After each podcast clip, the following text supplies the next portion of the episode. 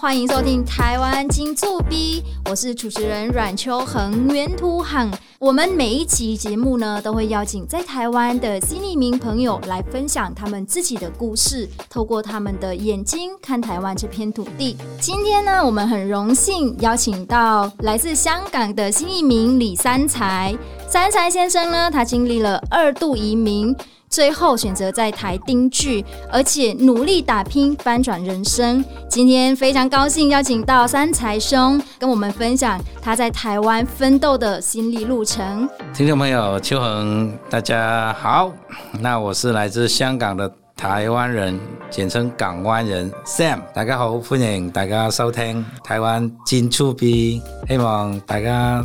继续支持呢，我哋呢个节目啦。哇，其实我跟 Sam 认识了还蛮久一段时间哈，我们本来是网友，是应该是从二零一五年开始，对不对？是啊，就我看到你跟你当时男朋友的影片，后来就请你们来做演讲分享。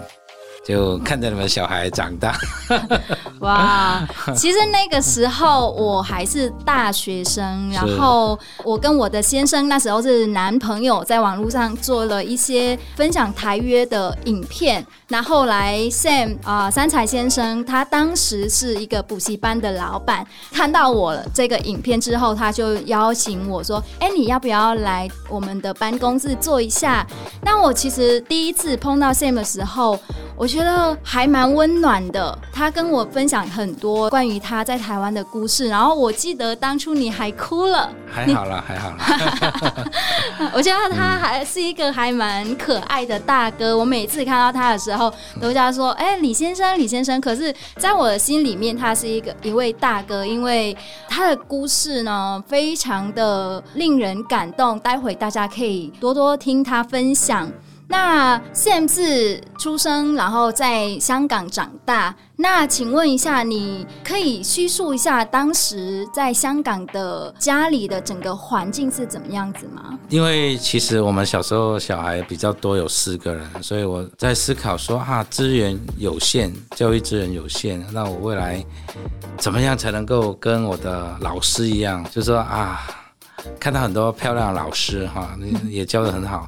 结果都被开车的帅哥载走。我想说，我怎么样才能够成为有车阶级，然后在香港的主流社会能够成功？后来发现创业机会很渺茫，成为公务员专业人士也很难，所以就寻求到海外发展的机会。那时候看来只能去广东念暨南大学，或者来台湾读侨先部。发现台湾有奖学金，有打工的机会。一九九七年的时候，其实。对岸其实还没有那么多的经济的啊、呃、一些需求的职位，所以我就选择来台湾办公读，开展了我后来奖学金跟打工跟参与学生社团的一种蛮多姿多彩的一个学习生涯啦。你来台湾是你刚刚说是一九九七年？对对，其实我那时候更可 怕的是，我只买单程机票，我记得很深刻。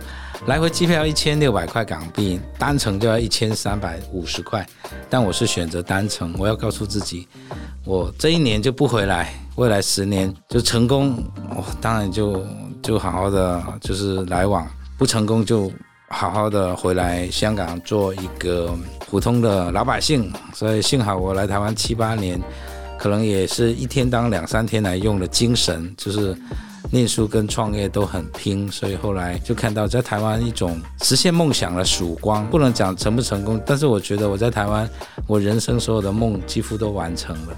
好勇敢哦！只有卖单程的机票。所以你当初来台湾的时候，那个时候是一个人，然后在台湾也没有家人、呃、对朋友。对对，很多侨外生其实都跟我是一样的一种勇敢哈，或者是独立，以及很多的。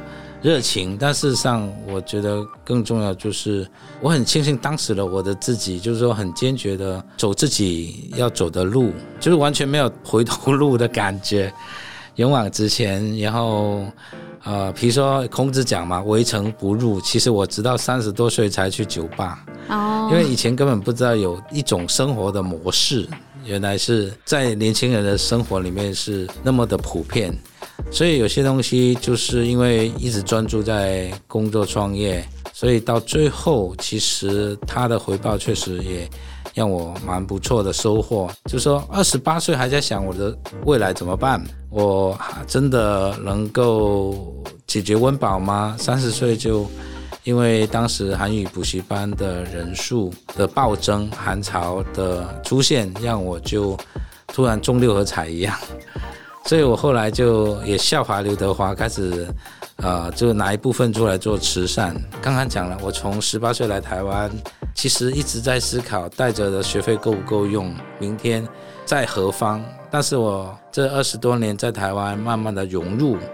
有时候有人问我，你在哪一天觉得你是台湾人？其实你知道吗？真的是。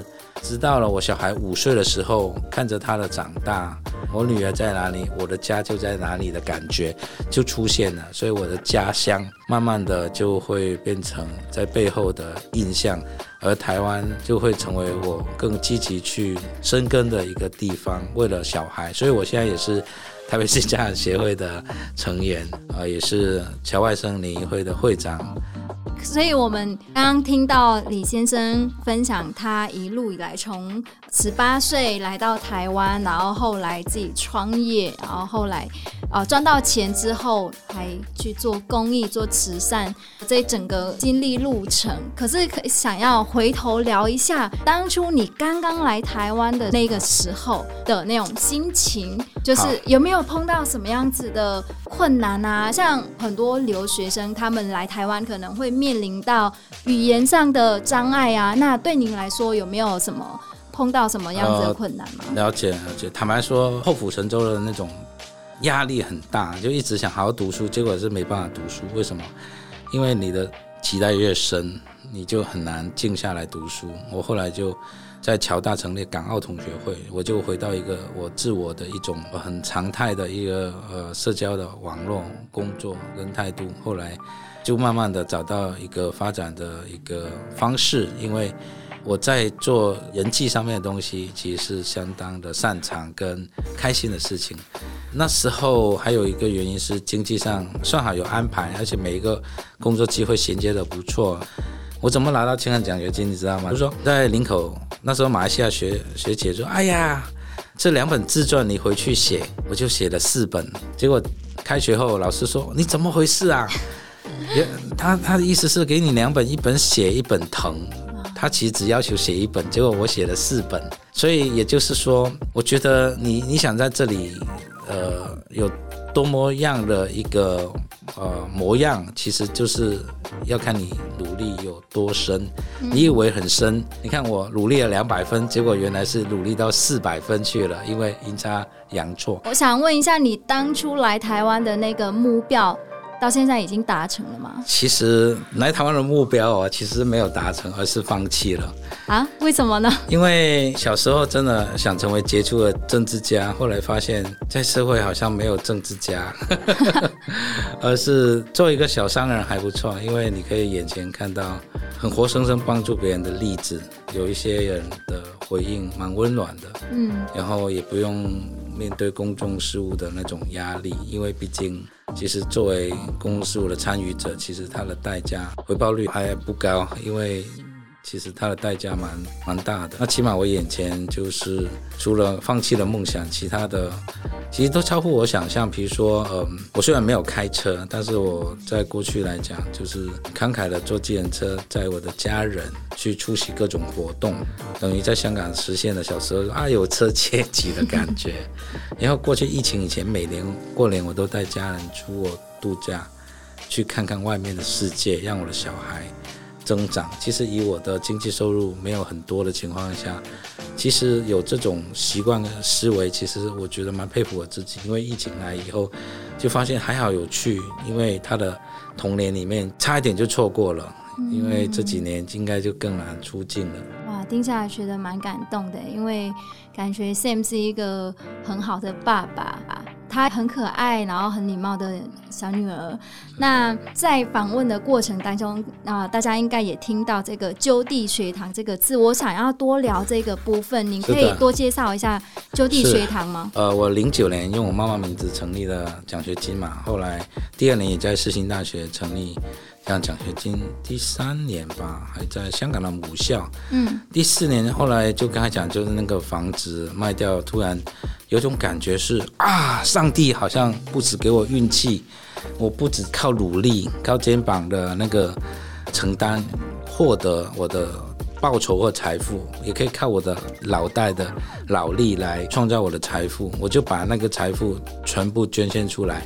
跟某个就当时很有名的《四方报》创办创办了吴语家恩学堂，当时候就是开始免费教东南亚七国语言。为什么是免费？因为当时需求没那么大，老师有一半也没什么经验，等于是栽培老师成为跟我一样透过教育改变小孩教育资源的那个角色。所以也就是关心新移民。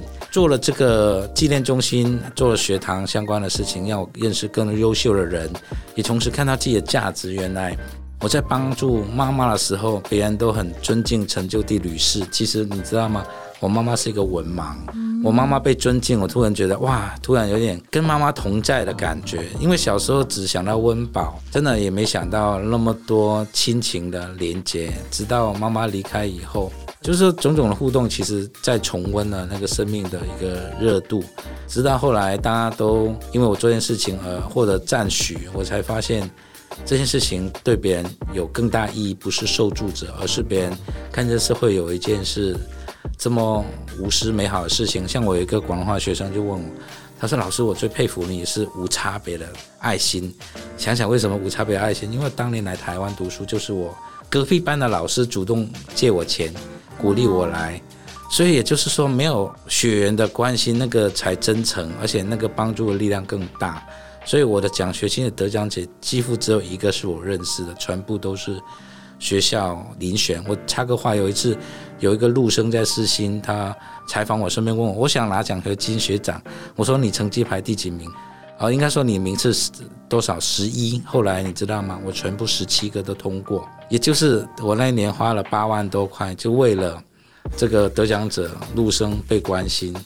所以种种的美好，其实当然随着疫情，我也受到很大的影响。但是因为当初所布下的种子，让我回想，其实还好当初我这样做，因为就是财富它其实都有它的用途。我当时候帮助了别人，而事实上也让我自己心里面更富足。那我现在开始做一些调整，开始更关心自己跟家人，然后重新去用力量、用影响力去帮助其他人，这样。所以很多的海外的学弟妹们来到台湾，其实他们不孤单，对不对？因为我们可以看到，不只是 Sam，然后台湾的政府，或者是在台湾的很多学长姐们，希望大家也是用自己的小小的力量来一起帮助这些，给这些啊从海外来到台湾的学弟妹们温暖。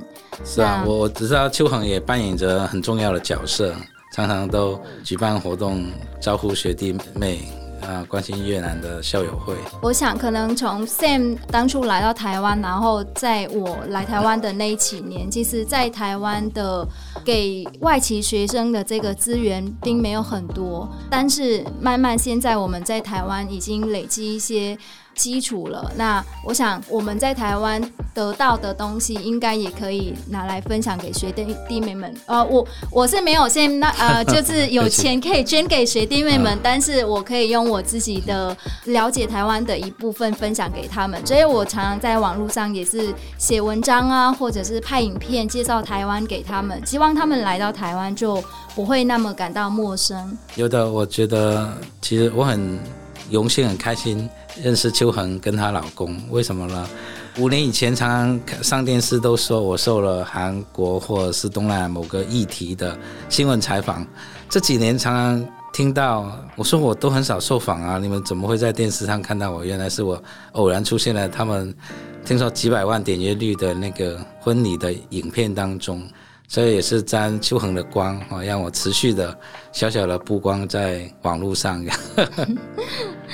啊，还记得当初我在越南办婚礼的时候呢，不止三才先生，还有我很多就地学堂的学生也一起去越南参加，我觉得非常感动，因为在海外没有想到这么多的台湾朋友会愿意飞到越南去参与。那也是在这边偷偷的告诉大家，其实在，啊一六年的时候，我那时候才刚开始在一些补习班单位教越南语。那啊三才先生也是当初是。我的老板，对不对？就是啊、他有找我来就地学堂教越南语。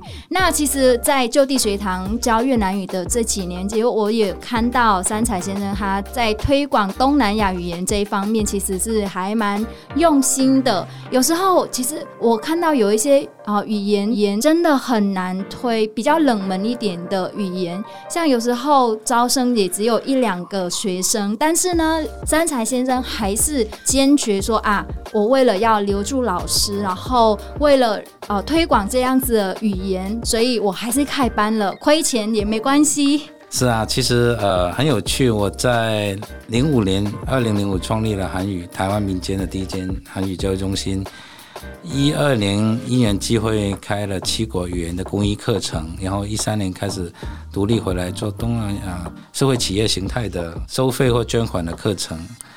那时候取名就地学堂，就是我妈妈名字的谐音。那后来慢慢也发现韩语我不可能永远第一嘛，因为我不是韩国人，但是我是亚洲人，我也许可以成为亚洲语言的第一把交椅，很久很久。后来妈妈的想法是，也许我未来更有能力，我可以成立一个线上的亚洲语言学习平台，可以造福全世界的一个交流。因为东南亚各国都还在忙着生计，其实台湾还有是最有机会。那西方也。没有那么的熟悉亚东南亚，所以如果我能够做这样的一个角色，其实是蛮有意思，也是上帝给我的一种，上天给我一种，我觉得机会或者是挑战吧。我觉得这个推广东南亚语言在台湾，李先生真的是一个呃有一个很大的功劳。对，因为像当初我在呃教越南语的时候，我有一个学生，我还记得他是从台中。啊，每天晚上啊，每个礼拜就会坐大车上来台北上课。那当初是啊，三才先生赞助他这个学费，让他可以不要放弃这个学习，是非常的感动。是，所以这也是香港的特色啦，就是你有一些利润，就把一部分捐出去，所以等于实业奉献一样。我们如果你有能力，我听众朋友希望大家都可以让我们。周边的社群更好，捐两本书给图书馆也好，请周边的来年长者去看一场电影也好，其实都是随手的布施，其实不要以善少而不为之。哇，也谢谢呃李三才先生今天来跟我们分享他移民来到台湾生根立足的这个故事。那让我们可以看到，他不只是在台创业很成功，也是用他励志的故事，用教育去帮助更多人。那不只是翻转他自己的人生，也翻转了很多人的人生。谢谢李先生，谢谢秋恒。好的，台湾金驻 B，我是阮秋恒，请大家期待我们下一个新移民在台湾的故事，下次见喽，拜拜。